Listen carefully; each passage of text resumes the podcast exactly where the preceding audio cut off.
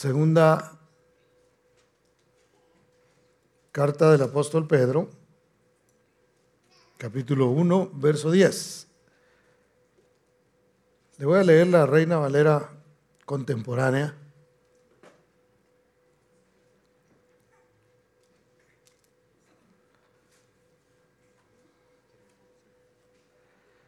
Dice así, por eso, hermanos, procuren fortalecer su llamado y elección.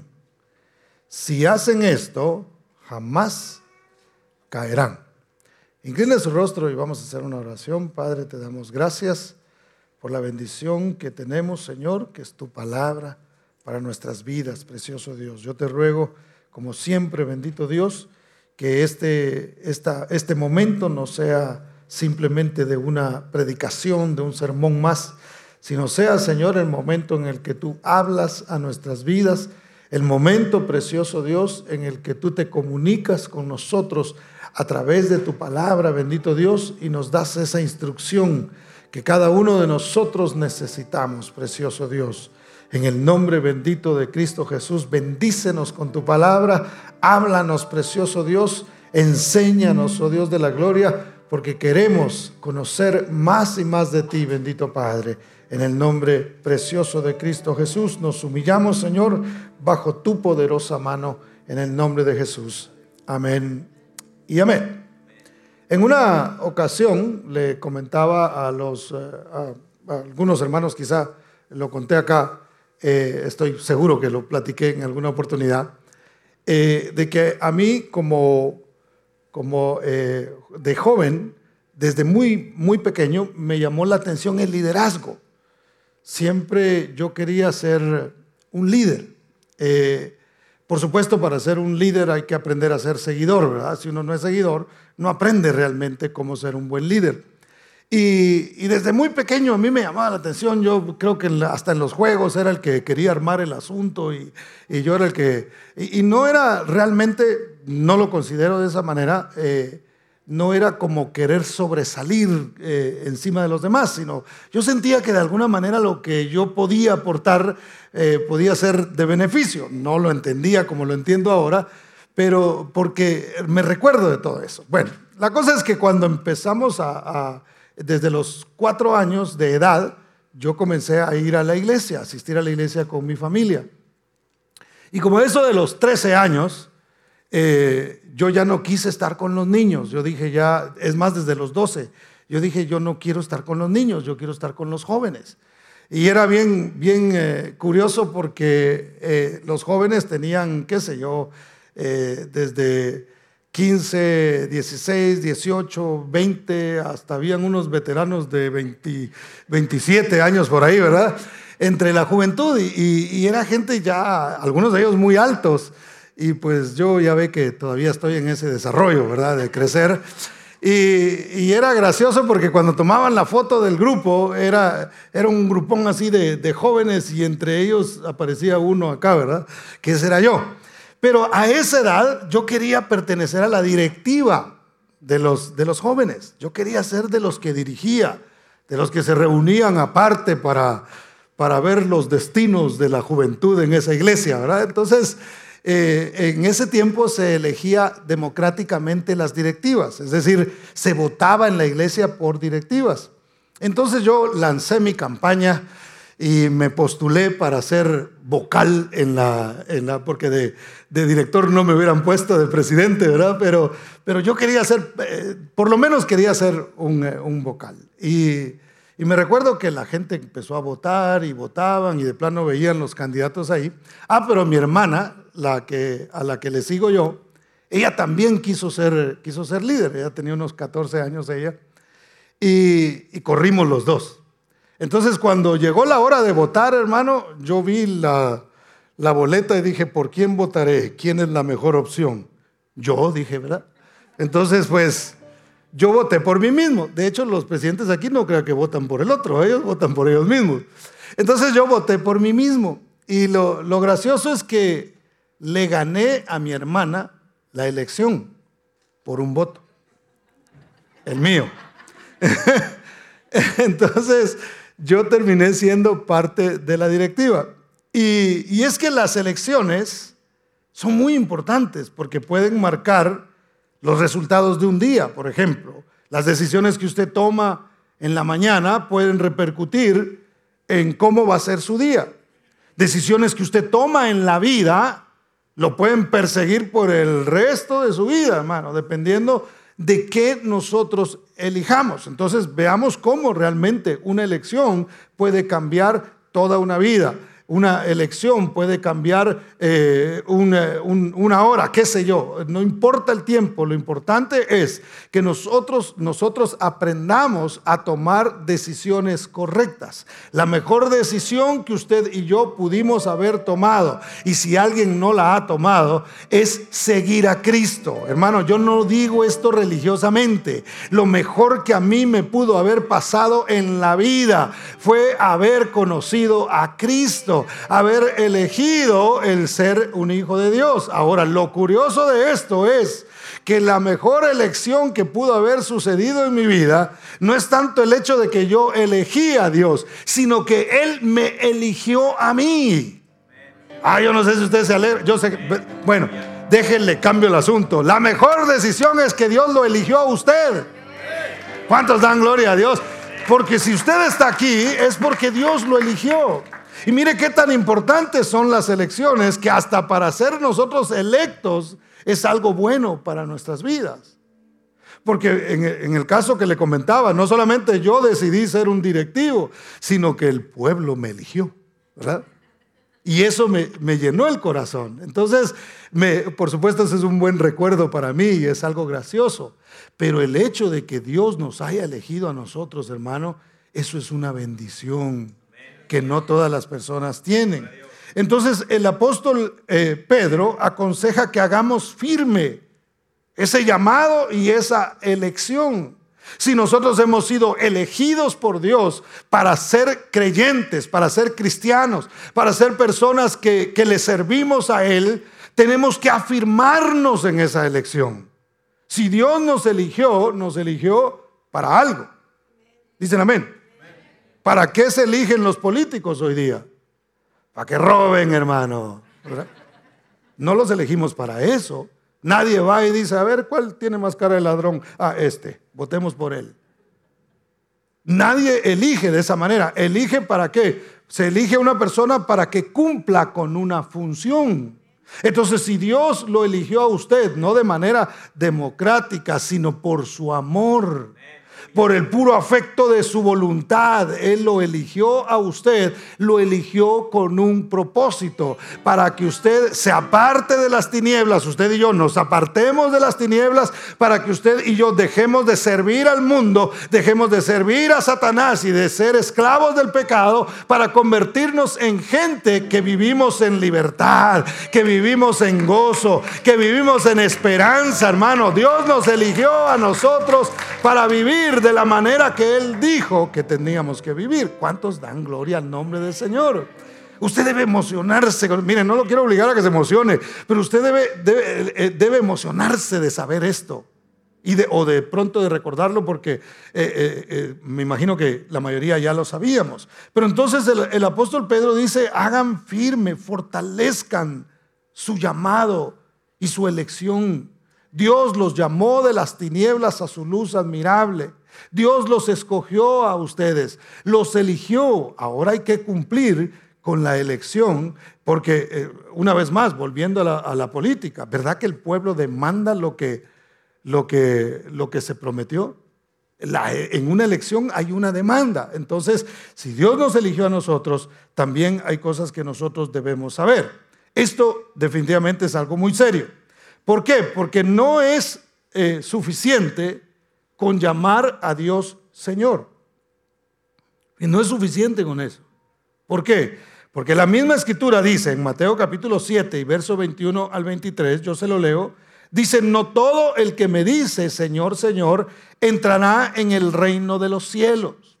Recordemos que el reino de los cielos no solamente es la gloria, también habla de la gloria y de donde nosotros un día eh, estaremos, pero también se refiere al reino, al gobierno de Dios en este tiempo. Y no hay mejor gobierno eh, que nosotros pudiéramos tener que el gobierno de Dios, hermano. Mire, por eso es que yo siempre digo, no peleemos por, eh, por por políticos o porque este cree esto y este acá y yo aquí y yo quiero este. Yo... Dios es el que pone y quita reyes, lo hemos hablado en muchas oportunidades acá. Nosotros debemos preocuparnos por estar bajo el gobierno de Dios, porque cuando Dios te gobierna, hermano, Él es el que guía tu destino, Él es el que dice para dónde vas. El gobierno terrenal puede decir, este es el rumbo que tomaremos como, como mundo, ahora seremos globalistas y ahora vamos a hacer un solo gobierno, que eso va a llegar a suceder. Y ahora vamos a, cambiar la economía, vamos a quebrar la que está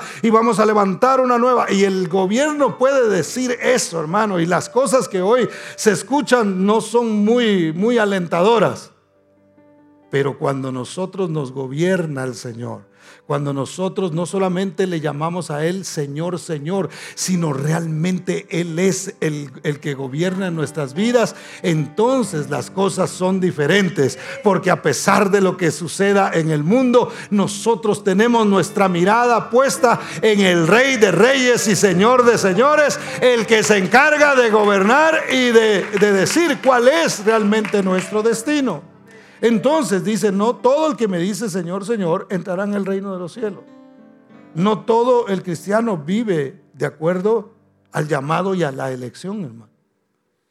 No todo cristiano, no todo creyente, no toda persona que está en una iglesia tiene, tiene eso. Y hablo de la iglesia en general. No todos, lamentablemente. Y dice, y sigue diciendo el Señor, muchos me dirán en aquel día, Señor, Señor no profetizamos en tu nombre y en tu nombre echamos fuera demonios y en tu nombre hicimos muchos milagros. Entonces les declararé, nunca os conocí, apartaos de mí, hacedores de maldad. Qué difícil sería pensar que, eh, imaginémonos por un momento, y que Dios nos ayude y nosotros podamos llegar y el Señor nos diga, bien buen siervo y fiel, sobre poco fuiste fiel, sobre mucho te pondré, entra en el gozo de tu Señor. Eso es lo que yo espero escuchar. Y eso es lo que yo espero que usted escuche. Eso es lo que yo espero que usted escuche. Ah, ¿cuántos quieren oír eso, hermano? Porque de lo contrario se oiría algo como esto. Ah, yo nunca los conocí.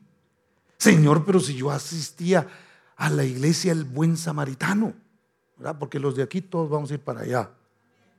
Ah, bueno, eh, esa es mi esperanza.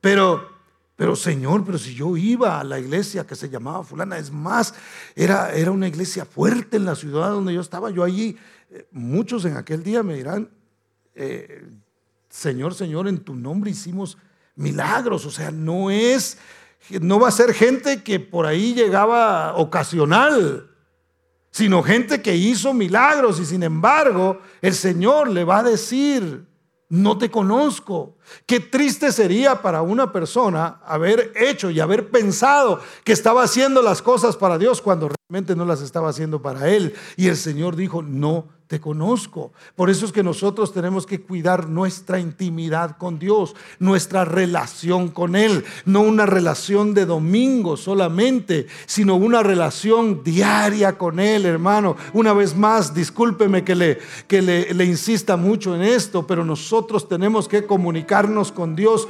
todos los días, a toda hora donde usted esté. Puede ser hasta en su trabajo donde usted está pensando, no tanto en los problemas. Si vienen los problemas, rápido usted le, le pone, le cambia el canal y dice, Señor, sí tengo problemas, es cierto, pero quiero rendirlos a tus pies y quiero descansar en que tú estás en control de todas las cosas. ¿Cuántos dan gloria al nombre del Señor? Entonces no es suficiente.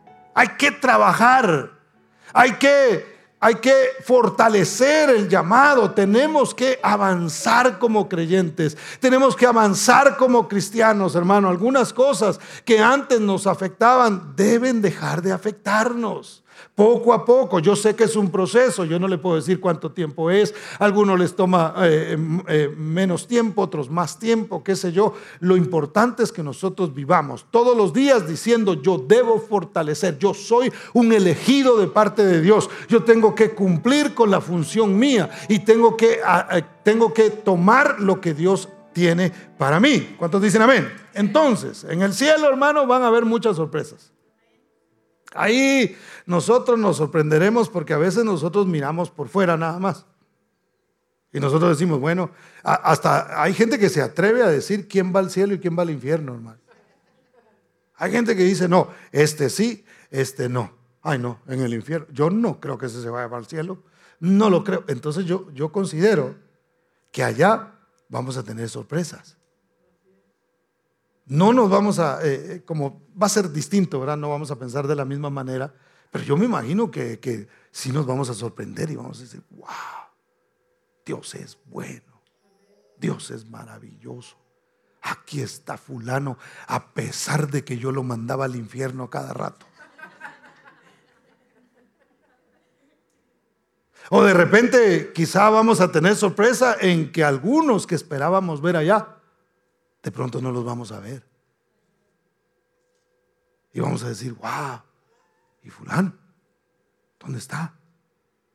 Qué triste será eso, hermano. Lo bueno es que el Señor enjugará toda lágrima, ¿verdad? Y, y, la va a limpiar de nosotros. Pero yo siempre digo que la mayor sorpresa para nosotros será que nosotros estemos ahí.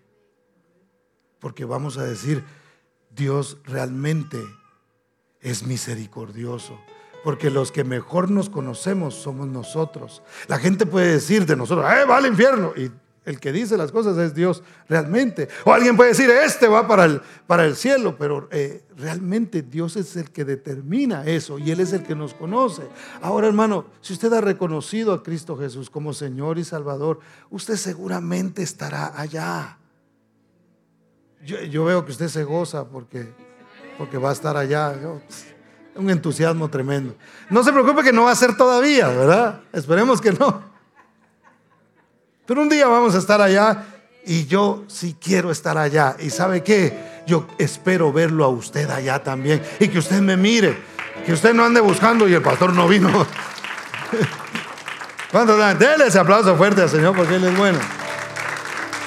Porque las cosas, hermano, no siempre son como nosotros las vemos.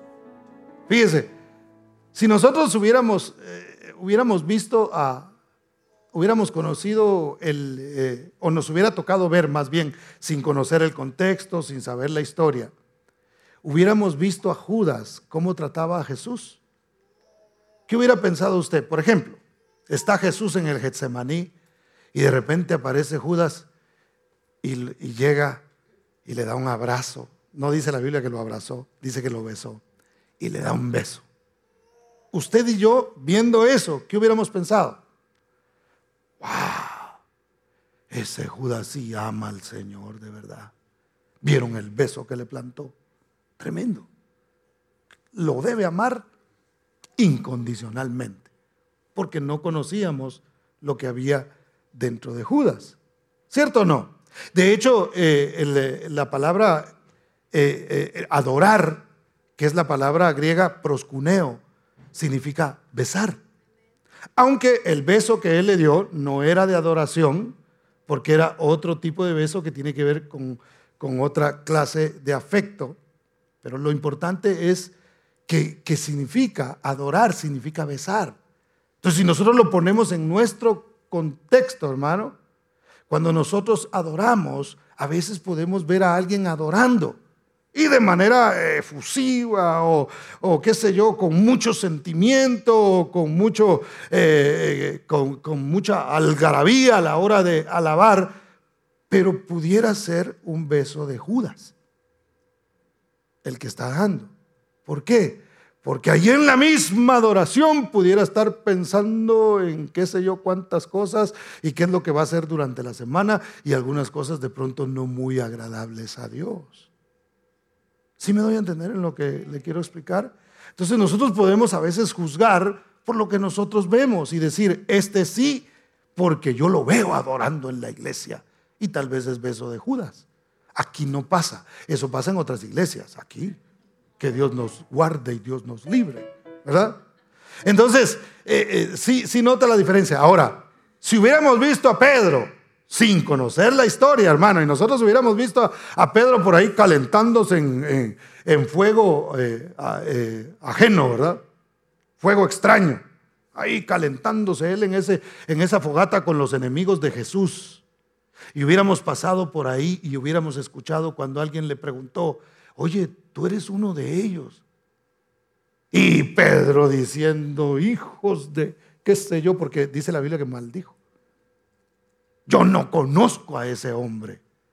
Nosotros hubiéramos dicho, ¡ah! Y tanto que decía Pedro que lo amaba. ¡Qué bárbaro! ¿Quién amaba a Jesús realmente y quién no? ¿Quién? ¿Quién de los dos? Fácil de decir. Pedro sí. Pedro cometió un error. Eso que hizo no estuvo bien.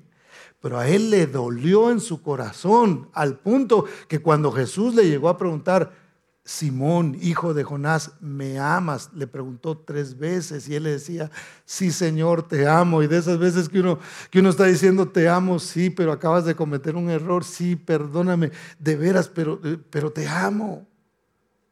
Yo les conté en una, en una oportunidad que, que, mi hija estaba un día, no me dejaba ver la tele, ¿verdad? Yo estaba sentado frente, cuando yo miraba televisión, hermano, porque ahora no da tiempo, pero, pero yo eh, me sentaba, cuando llegaba al trabajo me sentaba en un lugar que hasta el, el, asiento ahí, ahí, iba así como para abajo, ¿verdad? Ahí me sentaba yo y me ponía a ver televisión y mi hija eh, se, se puso a jugar y pasaba enfrente y pasaba enfrente y no se quitaba. Entonces yo vi un muñeco de ella y se lo aventé, pero era un elmo, era un muñeco de peluche. Y ese tenía unos ojos así, hermano, bien grandotes. Y que le pega un ojazo en la cabeza, hermano, a la nena y empieza, aquí está, todavía se acuerda. Y, va que se acuerda, a ver, no le afecté la memoria, gracias a Dios. Y, y, le, y me acuerdo que la golpeé, fue un error que yo cometí. Y yo la abrazaba y yo le decía, mi amor, perdóname. No la golpeé porque no la amaba. Fue un error que yo cometí. Entonces, cuando se cometen errores, a veces se cometen errores así, hermano. Por eso nosotros tenemos que aprender a, a respetar ciertas cosas no lo entendemos todo, no podemos ver dentro de la mente de la persona, no sabemos realmente qué le motivó a hacer ciertas cosas. Tenemos que usar de la misericordia de Dios y decir, Señor, tú sabes lo mejor. No podemos decir, este no ama al Señor, este no ama a Dios, porque nos podemos equivocar y pensar que el que da besitos, ese es el que ama eh, y decir, el que comete un error, nunca, eh, no ama al Señor y es un, es un hijo del diablo. Porque hay gente que hasta ese punto puede llegar. Entonces, hermano, no es lo que nosotros miramos, sino lo que realmente hay en el corazón de la persona. Y el que conoce el corazón de la persona es Cristo. Por eso es que usted y yo debemos eh, hacernos un análisis y decir, eh, cometo errores realmente porque no me importa lo que el Señor diga, o a veces cometo errores sin querer y tengo que venir delante del Señor y pedirle perdón. Quizá hay algo que me empuja a hacer esto y necesito todavía ser libre, o soy alguien que viene y le da besos al Señor en la, en la adoración, pero cuando sale de aquí ya va planeando en qué va a pecar. ¿Me doy a entender, hermano? ¿Cuántos dan gloria a Dios? Denle un aplauso fuerte al Señor porque Él es bueno. Ahora, ¿estamos nosotros seguros de nuestro llamado? ¿Estamos nosotros seguros de nuestro llamado y nuestra elección, hermano?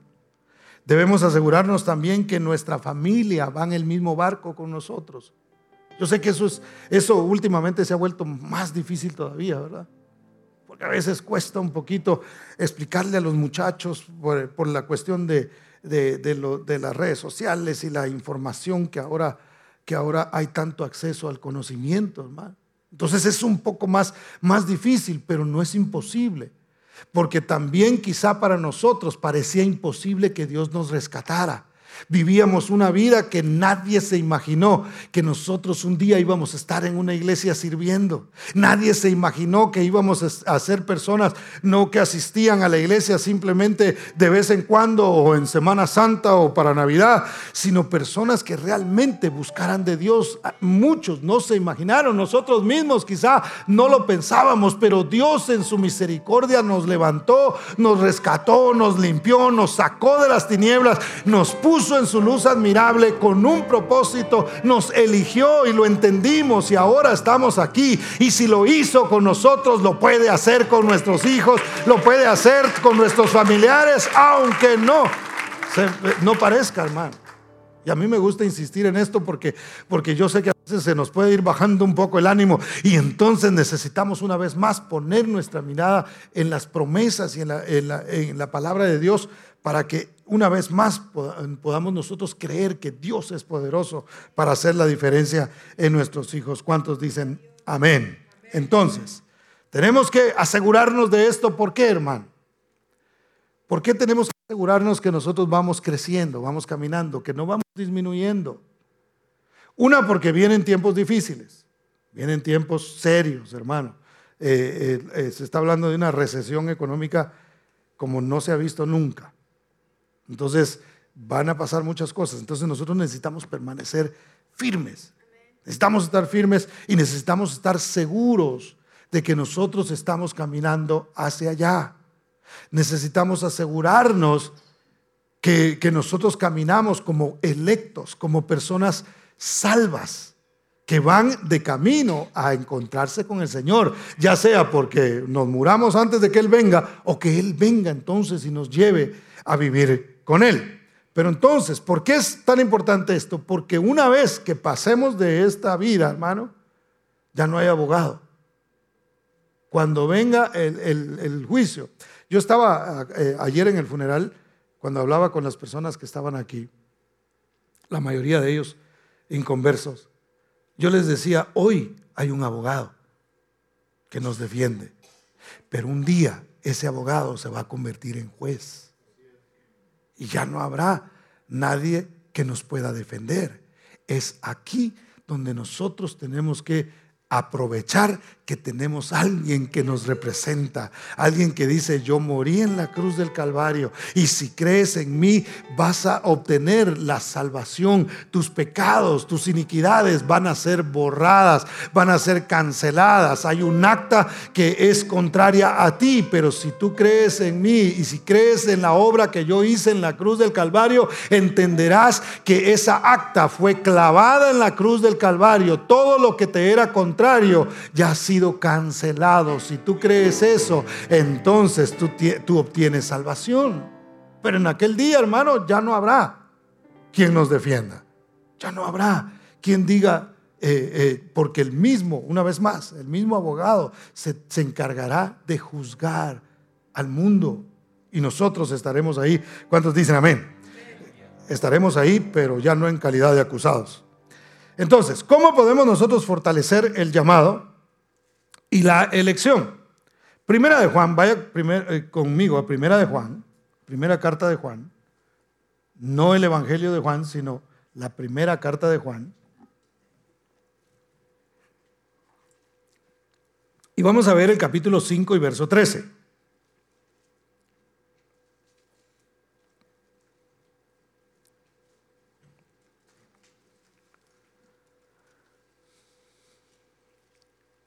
Hay que fortalecerse en el llamado. ¿Cuántos llamados hay aquí? ¿Cuántos electos hay aquí? Que el Señor los eligió. Elegidos por Dios. Primera Juan 5:13 dice, les he escrito estas cosas a ustedes, los que creen en el nombre del Hijo de Dios, para que sepan que tienen vida eterna. Es decir, Juan le escribe a la iglesia. Y note que esto no es ni siquiera a personas que no, conocen no conocían de Dios, sino que se lo escribe a creyentes. Dicen, ustedes deben saber que ustedes tienen vida eterna.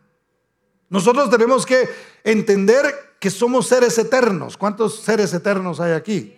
Y lo, lo interesante de esto es que nosotros tenemos vida eterna.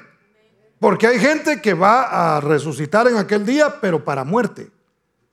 Es decir, no solamente van a, van a eh, morir físicamente, sino que van a morir eternamente. No tendrán oportunidad de acercarse a Dios nunca más.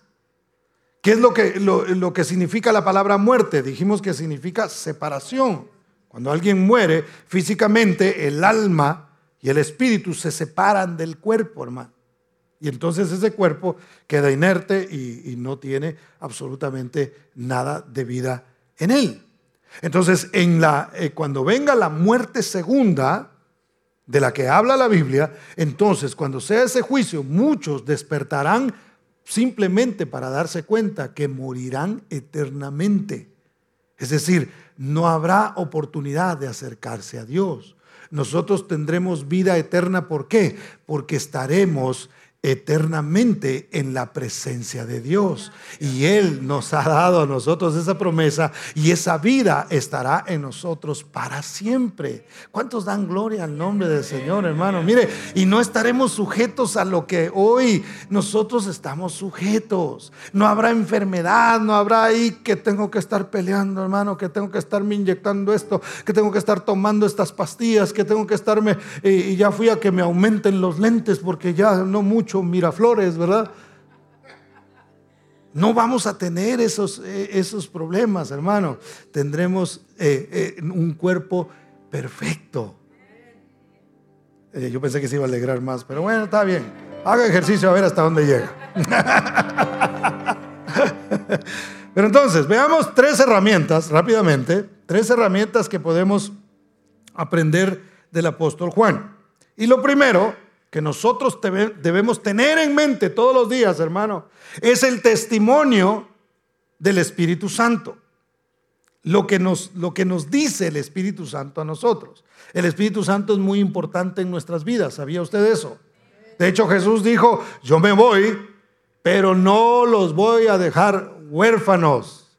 Les voy a dejar al Espíritu Santo para que continúe revelándoles al Padre. Por eso dice, no los voy a dejar huérfanos. Y mire lo que dice Primera de Juan 4:13. ¿Lo tiene? Me dice amén. Primera de Juan 4:13.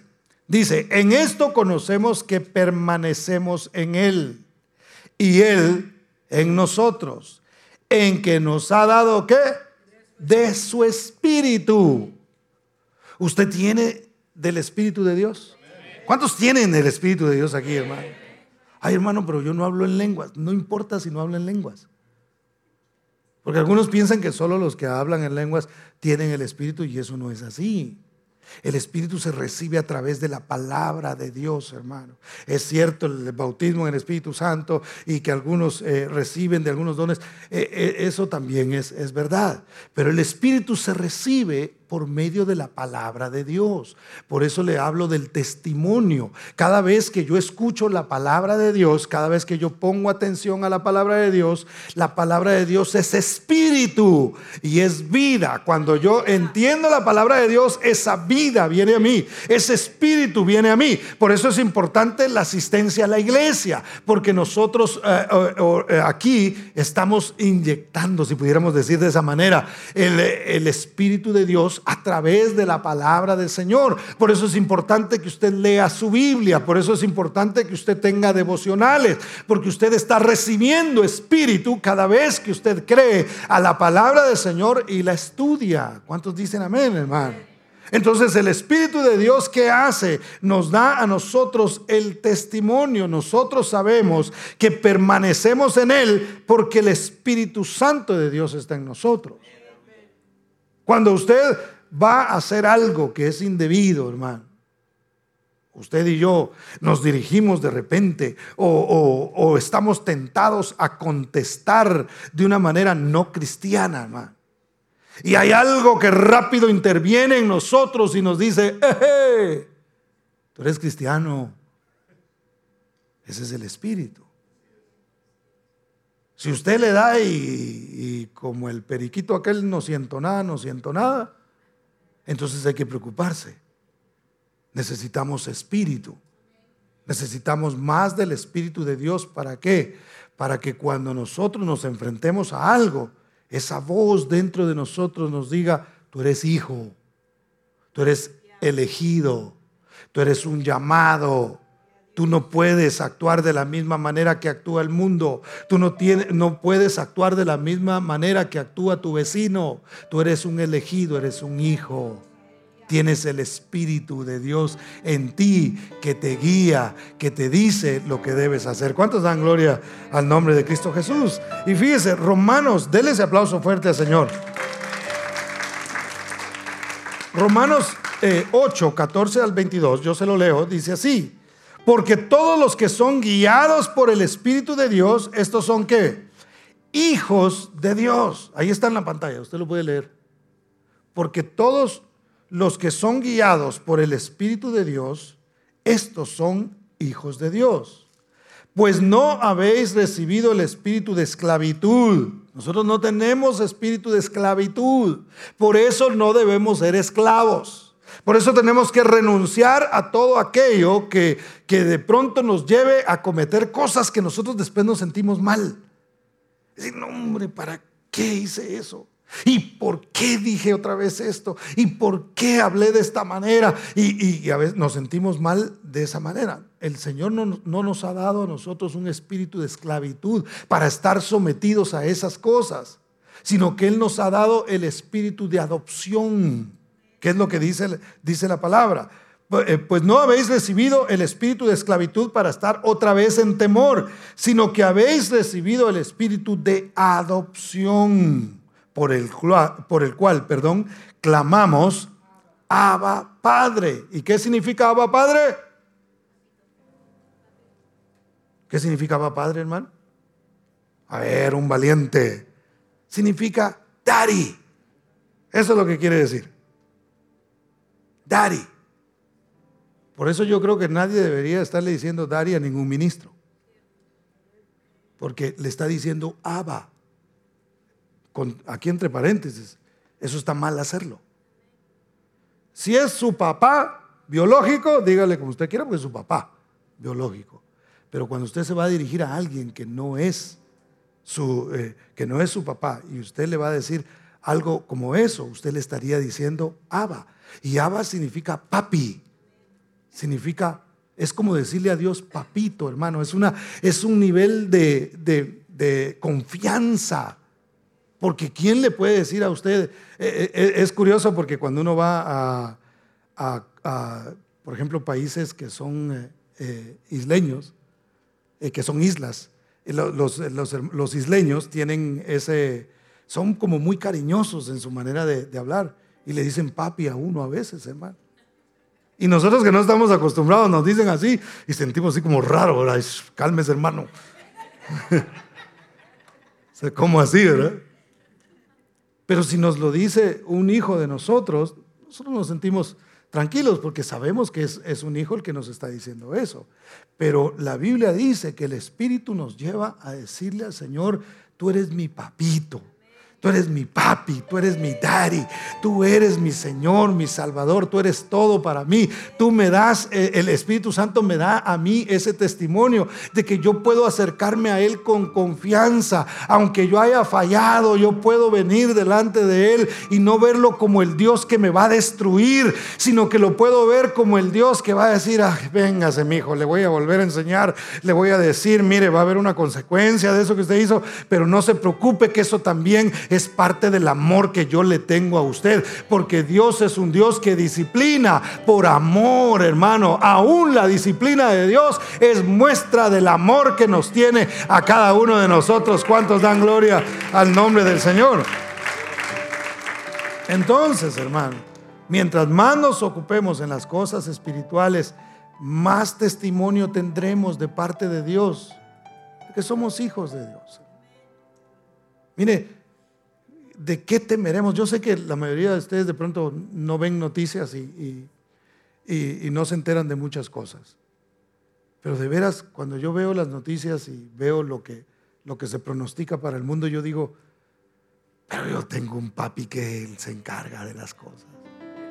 Pero yo tengo un Dios que Él está en control de todos nosotros. No deja de venir así como, como cierta cierto eh, temorcito a veces, ¿verdad? Pero, pero luego pensamos en el espíritu de adopción en lugar del espíritu de esclavitud y entonces decimos, no, nosotros no tenemos que estar en temor, nosotros tenemos que estar en fe en Cristo Jesús y que Dios nos ha entregado a nosotros todas las cosas en el Señor. ¿Cuántos dicen amén?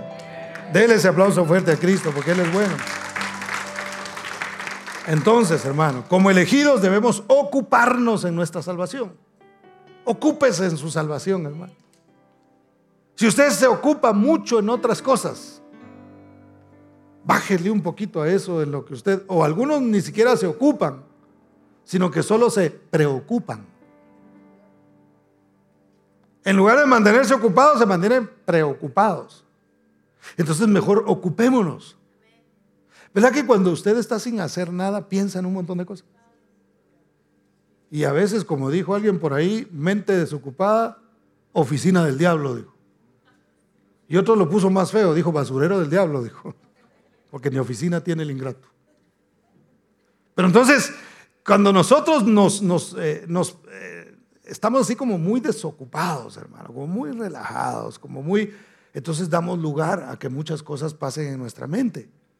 Pero cuando nosotros nos ocupamos en lo que es la salvación, en lo que nosotros debemos hacer, nos mantenemos siempre, hermano, creyendo que Dios es nuestro, nuestro Padre, nuestro Señor, nuestro Salvador, el Espíritu Santo es importante. Cuando usted viene aquí, usted recibe del Espíritu de Dios. Cuando usted ora, usted recibe del Espíritu de Dios. Cuando usted lee su Biblia, hermano, mire, aunque sea, suscríbase a una de esas aplicaciones que le mandan un verso diario para que usted tenga ahí alimento y hágalo con esa intención, no solamente de cumplir y decir, ah, bueno, ya leí religiosamente mi verso de día, sino que usted diga, Señor, yo quiero que tú me hables, por lo menos a través de ese verso. Si, no, si de pronto estoy muy ocupado ese día, por lo menos me voy a tomar un tiempecito para analizar y, meditar en ese verso que, que estoy recibiendo. Número dos, ¿en qué más hay que ejercitarse uno, hermano? ¿Qué otra herramienta tenemos?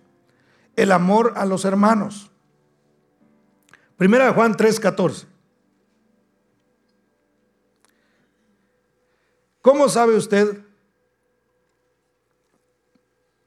quién es su gente, hermano? Vamos a ver aquí. Porque su gente debe ser, en su mayoría, debe ser la cristiandad, hermano. Déjelo repito. La mayor parte de amigos que usted debe tener deben ser cristianos. Yo no estoy diciendo que deje a todos los que no son cristianos. Pero estoy diciendo que la mayoría de amistades que usted debe tener deberían ser cristianos. Primera de Juan 3:14 dice así, nosotros sabemos que hemos pasado de muerte a vida, ¿en qué? En que amamos a quienes? A los hermanos. Y yo vuelvo a la carga, hermano, porque a veces tenemos más amor por la gente de afuera, que no hay que dejar de amar a la gente de afuera. No estoy diciendo eso. Pero a veces, hermano, tratamos muy mal a los de adentro. No sé si me voy a entender. Fallan los de afuera, bueno, pues eso está bien. Falla uno de adentro y ahí quédate, pecador. De hecho, yo le he contado de lugares donde, donde a la gente pecadora la sientan en la última silla, hermano. Nosotros vamos a dejar de implementar eso. Ay, así van a... Ni cuenta se dieron algunos.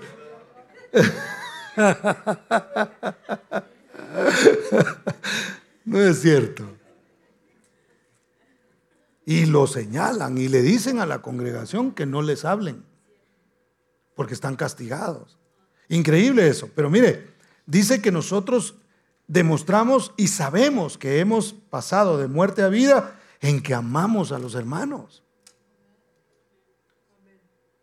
¿Cuántos aman a los hermanos?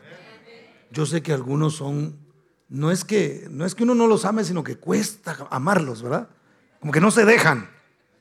Yo sé, sin embargo, nosotros debemos amar a los hermanos. Fíjese, dice el, el verso 18 y 19, dice, hijitos míos, no amemos de palabra ni de lengua, sino de hecho y en verdad. Y en esto conocemos que somos de la verdad y, aseguraremos nuestros corazones delante de Él. ¿En qué? En que nos amamos. En que nos amamos unos a otros. Ahora, esto no quiere decir que uno se lleva bien con todo mundo, hermano. Porque no con todo mundo uno se va a llevar bien. Yo como pastor estoy obligado a llevarme bien con todos. Y créame que no lo finjo. Yo procuro llevarme bien con todos. Y comprendo que de pronto no a todos les voy a caer tan bien. A todos les voy a caer bien, pero a unos de pronto menos bien, ¿verdad? Por qué sé yo, por personalidad, por diferentes cosas. Con todo y eso, hermano, yo tengo que amarlos a todos. Y como yo siempre he dicho, el amor no es un sentimiento. Eso nos lo venden en las novelas y en las películas. El amor es una decisión. Cuando una pareja viene conmigo y me dice, no, es que yo ya no la amo. Ya no amo a Juana Francisca. Yo le digo, usted decidió no amarla. Porque usted puede tomar la decisión de renovar ese amor y de decir, yo voy a hacer todo lo necesario para demostrar el amor. Y eso le aseguro a usted que vuelve otra vez a resurgir. Usted está tomando una decisión de no amar más. Entonces, porque, hermano, Dios decidió amarnos a nosotros. Nosotros no le apachamos el ojo. Ay, qué chulos están. Los voy a amar. Así como éramos, hermano. Que algunos nadie daba un centavo por nosotros. El Señor dio su vida, dio su propio Hijo para morir en la cruz y lo hizo por amor. Fue una decisión que Él tomó, no basada en sentimientos o en méritos que habíamos hecho nosotros, sino por el puro afecto de su voluntad. Él dijo, yo decido amar a César Martínez, no se lo merece, pero no se trata de lo que Él merece, se trata de que yo lo quiero redimir, yo lo quiero amar, yo decidí amarlo. Entonces, hermano, con los hermanos es lo mismo, nosotros tenemos que tomar la decisión de decir, yo lo voy a amar. A veces a mí me han dicho, yo no sé cómo usted se puede juntar con esa chusma, chusma, chusma. A mí me lo han dicho, de veras, yo no sé cómo usted los aguanta, me dice a veces. O cómo usted lo aguanta, cómo usted aguanta a esa persona. Me, me han dicho en algunas oportunidades y yo les digo, si no lo amo yo, ¿quién lo va a amar? Porque yo no veo que tú lo quieras amar. Entonces yo tengo que tomar la decisión de amar a esa persona. Porque mi trabajo como pastor, y no solo porque soy pastor, voy a ponerlo de esta manera, mi trabajo como cristiano, es amar a la gente. Ah, usted es perfecto. No, no, no, no, no. No, también a veces tengo mis corajes en contra de algunas personas. Y al mismo tiempo tengo que dejar que el Espíritu Santo me diga, pero tú eres un hijo, pero tú eres un cristiano. Y a pesar de lo que haga esa persona o deje de hacer, tienes que seguirle amando, porque es tu hermano, porque pertenece a tu familia. Mire hermano, ¿por no se, no se peleó usted con sus hermanos? ¿Cuántos se pelearon con sus hermanos alguna vez? Nosotros al principio hasta boxeo había, hermano, eso se ponía bueno. Y a veces era difícil porque yo era el único varón y tres mujeres, hermano. Y las mujeres no sé por qué, pero si una pelea, se defienden entre ellas. Son, son unidas. Y a veces yo estaba que hasta karate fui a aprender porque dije yo, me tengo que defender de alguna manera. Es exageración, pero sí fue a entrenar karate y después les tiraba patadas. Y, pero fíjese, aunque somos hermanos y a veces no estamos de acuerdo, nos unimos. Cuando hay una tragedia en la familia, ¿no es cierto que todo el mundo viene? ¿Sí o no? ¿Verdad? Entonces en las tragedias nos unimos. En las tragedias no hay tiempo para estar peleando, aunque tiene sus excepciones, ¿verdad? Pero no debería. ¿Por qué? Porque decimos, hey, no, no, lo que hoy tenemos que hacer es juntarnos, lo que hoy tenemos que hacer es, es, demostrarnos el amor. No, eh, eh, eh, sí es cierto, tenemos nuestras diferencias, pero hoy tenemos que, unirnos. Nosotros como hermanos, por ejemplo, vivimos dos acá y, dos viven en Guatemala. Pero cuando falleció mi cuñado el año pasado, el esposo de, de mi hermana mayor, todos los que estábamos aquí viajamos allá para estar juntos una tragedia. Aunque, hermano, le repito, hemos tenido nuestras diferencias, eh, ahora ya eh, de, grandes, el que menos problemas ha tenido de pronto con ellas he sido yo, pero, pero hemos tenido nuestros, nuestros desacuerdos. Pero ahí, en una tragedia, nos unimos. En una celebración, por ejemplo, ¿quiénes llegan a su celebración, hermano? A los que usted considera su familia sus amigos cercanos. Ahora, si, entre si en su celebración no hay cristianos, tenemos un problema. Porque ahí debería de, ser, porque ahí es donde se nota quién realmente es su pueblo, quién es su gente, con quién usted se junta realmente. ¿Me doy a entender? Entonces, hermano, en las fiestas y en las tragedias, nosotros estamos juntos. Cuando usted ve que una persona está sufriendo por algo, usted no se puede alegrar, más si es un hermano, con nadie, mucho menos con un hermano de la iglesia. Al contrario, decimos, no, no, no, él está pasando en este momento, hasta le entendemos ciertas actitudes y decimos, no, no, es que en este momento está pasando por esta situación difícil, pero es mi hermano en Cristo. Y tenemos que aprender a vernos de esa manera. ¿Por qué, hermano? Porque la sangre siempre va a llamar, ¿verdad? Miren lo hermoso de esto. Es que aunque ustedes sean de diferente nacionalidad a la mía, nos une la sangre de Cristo. Así que si usted pensaba que el hermano que usted tiene en la iglesia no es su hermano de sangre, déjeme decirle que sí, porque la misma sangre de Cristo sirvió para limpiarlo a usted y para limpiarme a mí. ¿Cuántos dan gloria a Dios? Denle ese aplauso fuerte a Cristo porque Él es bueno. El que no ama a su hermano, no ama a Dios. Entonces tenemos que crecer, avanzar en el amor que nosotros nos tenemos los unos a los otros, hermano. No amemos por conveniencia a nadie. Yo no, eh, eh, yo por ejemplo en el caso mío como pastor, eh, si alguien sirve en la iglesia, lo amo. Si alguien no sirve en la iglesia, lo amo también. y una vez más, eso tiene que ser una decisión. No, aunque no haga nada, no importa. Él es mi hermano y tengo que amarlo, no importa lo que, lo que sea o lo que haga o deje de hacer. Eh, primero de Juan 3:10 dice, en esto se manifiestan los hijos de Dios y los hijos del diablo. Mire, usted pensaba que no habían hijos del diablo. Sí hay hijos del diablo. Todo aquel que no hace justicia y que no ama a su hermano, no es de Dios. Así es que a dejar los rencores, hermano, si había por ahí un resentimiento en contra de algún hermano, aunque sea de otra congregación, hay que dejar eso a un lado y hay que amar a las personas, hermano. Aunque, mire, aunque no lo amen a uno, yo a veces me he encontrado con personas que, que, que de pronto tuvimos algún desacuerdo como, como cristianos y me los he encontrado y honestamente me ha dado mucho gusto verlos. Y los he abrazado y, he procurado en mi corazón abrazarlos de verdad, que, que no sea un, ay, qué bueno que lo veo. Porque a veces puede pasar así. Yo les platiqué de una ocasión y para los que no lo han oído, que, que yo fui a una, a una graduación y encontré unos hermanos. Se los conté hace un tiempo. Eh, y me encontré unos hermanos que tenían muchos años de no ver, que eran de la congregación donde yo estaba antes.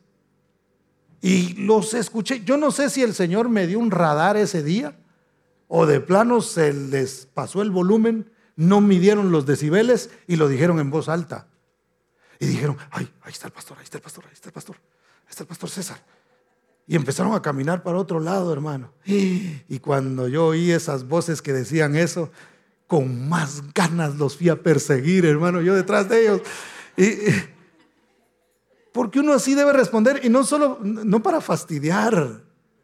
Tenemos que hacer una diferencia. Esa fue una oportunidad para mí, para, para enseñarles a ellos cómo realmente nosotros debemos actuar y que somos hermanos, no importa si no estamos en la misma iglesia somos hermanos. Nosotros no estamos en competencia con nadie. Pertenecemos a una familia. Les repito, en el cielo no, no estará un lugar. Aquí los de ven y ve, ven y ve, por favor. For those English only, come and see, come and see. Acá.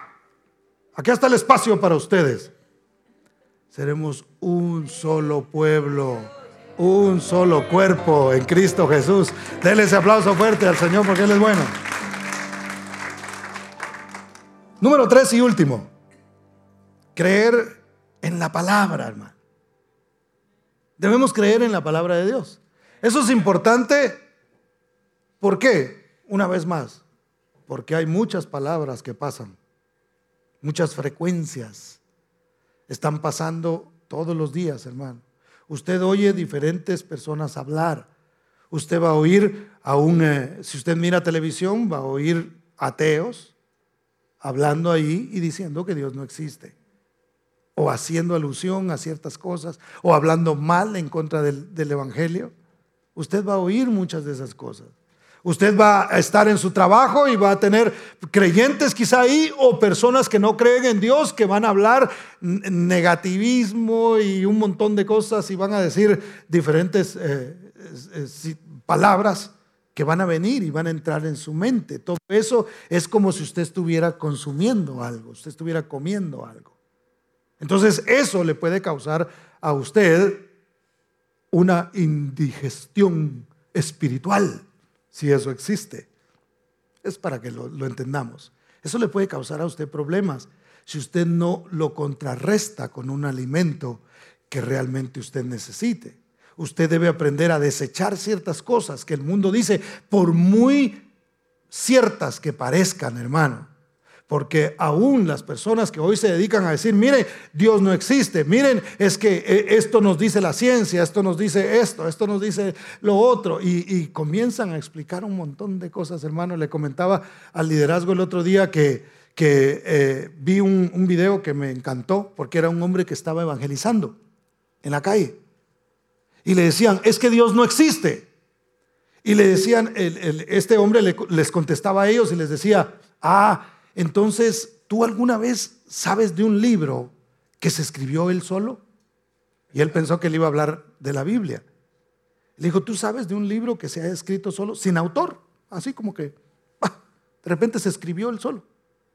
Entonces le dijo, no, no existe ningún libro que se haya escrito solo. Entonces le dijo él, ¿sabías tú que en ti hay algo que se escribió que se llama ADN? Usted sabe que ahora pueden leer el ADN.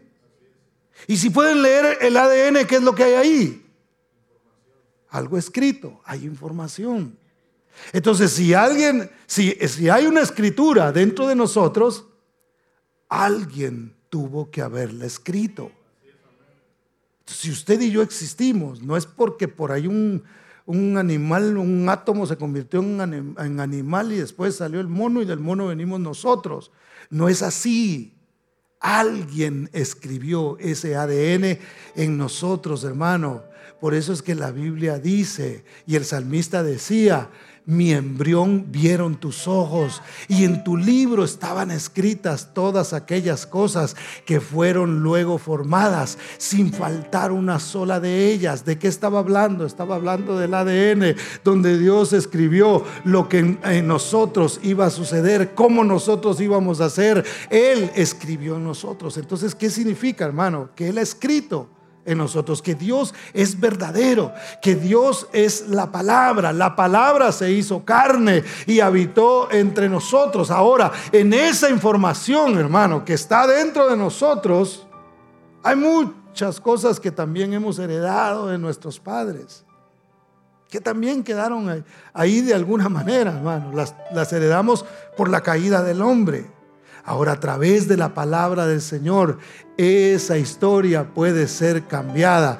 Eh, el mundo quiere, quiere de alguna manera a través de la ciencia eh, eh, quieren venir a cambiar eso que está en nuestro ADN. Algunos reportajes se han visto sobre eso. Y yo no sé si lo puedan hacer o no lo puedan hacer, si lo están haciendo o no lo están haciendo. Yo no sé, no me interesa. A mí lo que me interesa es creer a la palabra del Señor, porque si algo ha de modificar mi vida, debe ser la palabra del Señor, hermano. Si algo puede modificar mi naturaleza, es la palabra de Dios entrando a través de mis oídos, penetrando mi corazón, recibiéndola yo en mi corazón, hermano. Y eso sí puede hacer la diferencia en mi vida. ¿Cuántos dicen amén? Denle ese aplauso fuerte a Cristo porque Él es bueno. Entonces, debemos creer en la palabra. Primera Juan 5, 11 al 13. 13 fue el que leímos hace un momento, pero leamos desde el 11. Dice, y este es el testimonio que Dios nos ha dado vida eterna. ¿Cuántos tienen vida eterna? Y esta vida está en quién? En su Hijo. El que tiene al Hijo. ¿Tiene qué? Tiene vida. El que no tiene al Hijo de Dios no tiene vida. Estas cosas os he escrito a vosotros que creéis en el nombre del Hijo de Dios para que sepáis que tenéis vida eterna y para que creáis en el nombre del Hijo de Dios. Entonces, creer en el nombre del Hijo de Dios, hermano, no es como, no es como creer en Santa Claus, ¿verdad? Porque algunos creen en, Santa Claus. Ay, dejen, dejen, a los niños que tengan infancia. Pueden tenerla muy bien sin Santa Claus. ¿eh? Porque para los que no lo sabían, Santa Claus lo inventó la Coca-Cola. Por ahí robó una historia de algo y ellos crearon el personaje. ¿Por qué cree usted que tiene traje rojo con, eh, con cosas blancas acá? ¿Sabe por qué fue? para los que no lo sabían, se los platico rápidamente. Lo que sucedía era que en los, en los lugares muy fríos, Coca-Cola no vendía, porque era, era muy eh, demasiado helado y el refresco se vendía como algo que refrescaba. Entonces ellos, para, para lanzar su publicidad en los lugares donde nevaba, o, en el tiempo de invierno donde bajaban sus ventas, entonces ellos se inventaron que Santa Claus existía, un hombre que venía en un trineo, que era jalado por, eh, por, los, eh, por estos, eh, ¿cómo se llama? Venados, y, y, entonces, y traía una Coca-Cola así, hermano, hasta con hielito, ¿verdad? Porque pues solo la rascaba así en la nieve y la levantaba, según según ellos. Y de esa manera lograron ellos que sus ventas fueran hacia arriba. Entonces, cuando la gente le enseña sobre Santa Claus, simplemente está ayudando a la Coca-Cola para que venda más eh, de su veneno. Que por cierto es muy mala, ¿eh? Eh, digo, aprovechando el, comercial, le digo, procuren no tomar Coca-Cola. Pero esa es otra clase de nutrición que otro día les daré. O más bien nunca aquí. Pero entonces, hermano, no es como creer en un personaje. Creer en Jesucristo es recibir la palabra de Dios y decir, eso es Cristo en mí. Cada vez que yo recibo de una promesa de Dios, yo estoy recibiendo el testimonio de Cristo en mi vida. ¿Por qué? Porque Él vino a vivir a este mundo como quería que nosotros viviéramos. Por eso es que nosotros tenemos que ser imitadores de Cristo, hermano, no imitadores de alguien, eh, simplemente a menos que esa persona imite a Cristo. Por eso Pablo dijo, sed imitadores de mí en lo que yo imito a Cristo. Lo que vean ustedes que yo estoy imitando, imítenme a mí. En lo que no, pues eh, eso no. Pero imítenme en aquello que yo imito de Cristo. ¿Por qué? Porque eso es lo que perseguimos realmente. Si nosotros hemos de, de caminar como hijos elegidos por Dios, hermano, llamados por Dios. Porque una vez más, no es casualidad que usted y yo estemos aquí, es porque Dios nos eligió. Y tenemos que seguir caminando independientemente de las circunstancias, saber que somos hijos de Dios, hermano. Qué triste es saber que gente se va a veces de las iglesias porque alguien no lo saludó, porque alguien no le, no, no le dio la mano, o porque el pastor no le ha hecho una llamada, ni el número me ha dado y está esperando que lo llame. No estoy hablando de nadie, estoy nada más hablando por hablar. No por hablar, sino para enseñarle lo que, lo que le estoy diciendo. Pero a veces hay personas que ponen su mirada en los demás, hermano. No, hombre, a los hermanos hay que amarlos. Pero la confianza se pone en la palabra de Dios. Nosotros tenemos que saber que aunque padre y madre nos dejare, con todo el Señor nos recogerá. ¿Cuántos dicen amén? Dele ese aplauso fuerte a Cristo porque Él es bueno. El que es hijo de Dios debe comprender que necesita de la palabra más que cualquier cosa en este mundo. Y en eso Jesús nos puso a nosotros el ejemplo. ¿Por qué? Porque dice la Biblia que él fue al desierto. Ya voy a terminar. Por favor, no se me duerma todavía. Ya se va a ir a su casa y ahí se avienta usted un buen, un buen cuaje, decimos en Guatemala. Pero note, eh, Jesús va al desierto para ser tentado. Y aparece el, el diablo sabiendo que él tiene una necesidad. Ojo, ojo con las necesidades, ¿eh? porque a veces las en las necesidades el diablo viene a hablarnos. Hey, tú tienes esta necesidad. Hey, lo que estás haciendo es por tu necesidad. Mira lo que pasa. No, no, no. Tú tienes que, que, que darte lo que tú necesitas, tu cuerpo necesita. Porque eso fue lo que el diablo hizo con Jesús. Cuando Jesús tenía hambre después de haber ayunado 40 días y 40 noches, vino él y le dijo, hey, eres hijo de Dios, ¿verdad? ¿Verdad que tú eres el Hijo de Dios? Sí. Ah, bueno, entonces, como eres Hijo de Dios, haz que esas piedras se conviertan en pan. ¿Para qué? Para que llenes tu necesidad.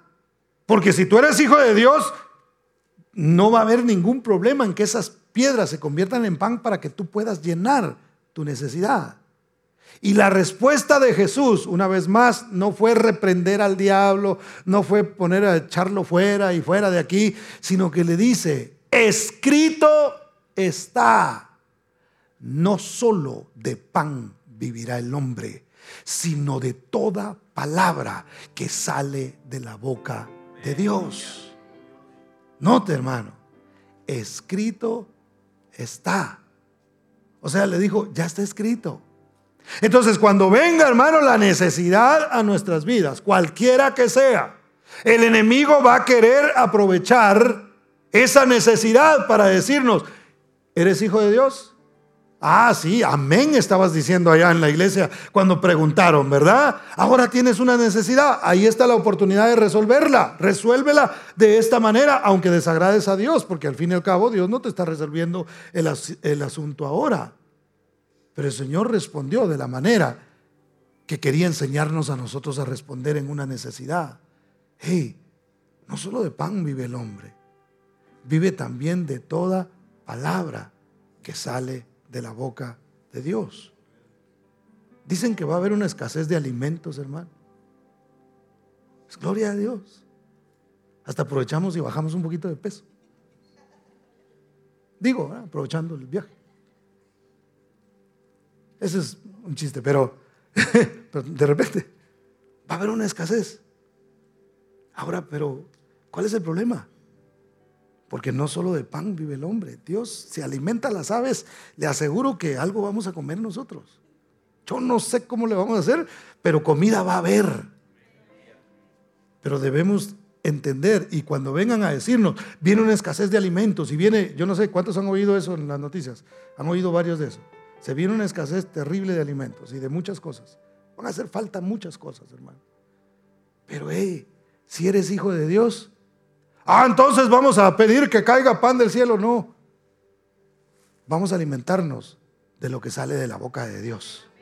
Porque no solo de pan vivirá el hombre. ¿Cuántos dicen amén? Entonces cuando venga la necesidad nosotros tenemos que aprender a decir, escrito está esto y esto es lo que el Señor ha dicho. Si yo si el Señor ha dicho, no te dejaré ni te desampararé, eso es alimento para mí. Siempre te sostendré con la diestra de mi justicia. No dijo cuando haya eh, eh, situaciones difíciles o cuando no existan ellas. Él dijo simplemente que eso sucedería. Entonces no importa lo que pase en el mundo, nosotros descansamos en las promesas de Dios y nos alimentamos de la palabra de Dios y decimos, escrito está. Por eso es importante conocer la escritura.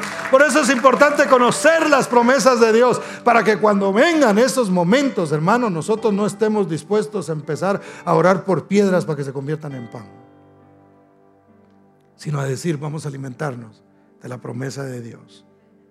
Él dijo, ven las aves, no trabajan ni se ponen a hacer nada y Dios las alimenta. Algunos dicen que se van a perder muchos trabajos. Por cierto, cuide su trabajo. Si usted anda así como que, ay, este trabajo, ay, este trabajo, ya, mejor cuídelo. Porque se prevé que se van a perder empleos. Pero sepa que no le va a faltar nada si eso llegara a suceder. Oramos para que eso no, no pase. Pero si eso llegara a suceder, aliméntese de la palabra del Señor. Camine como un elegido y diga, aunque soy desempleado, soy un desempleado elegido. Y de alguna manera Dios me va a proveer lo que yo necesito y un poco más. ¿Cuántos dan gloria al nombre de Cristo Jesús? Denle ese aplauso fuerte al Señor porque Él es bueno, hermano. Póngase de pie, por favor.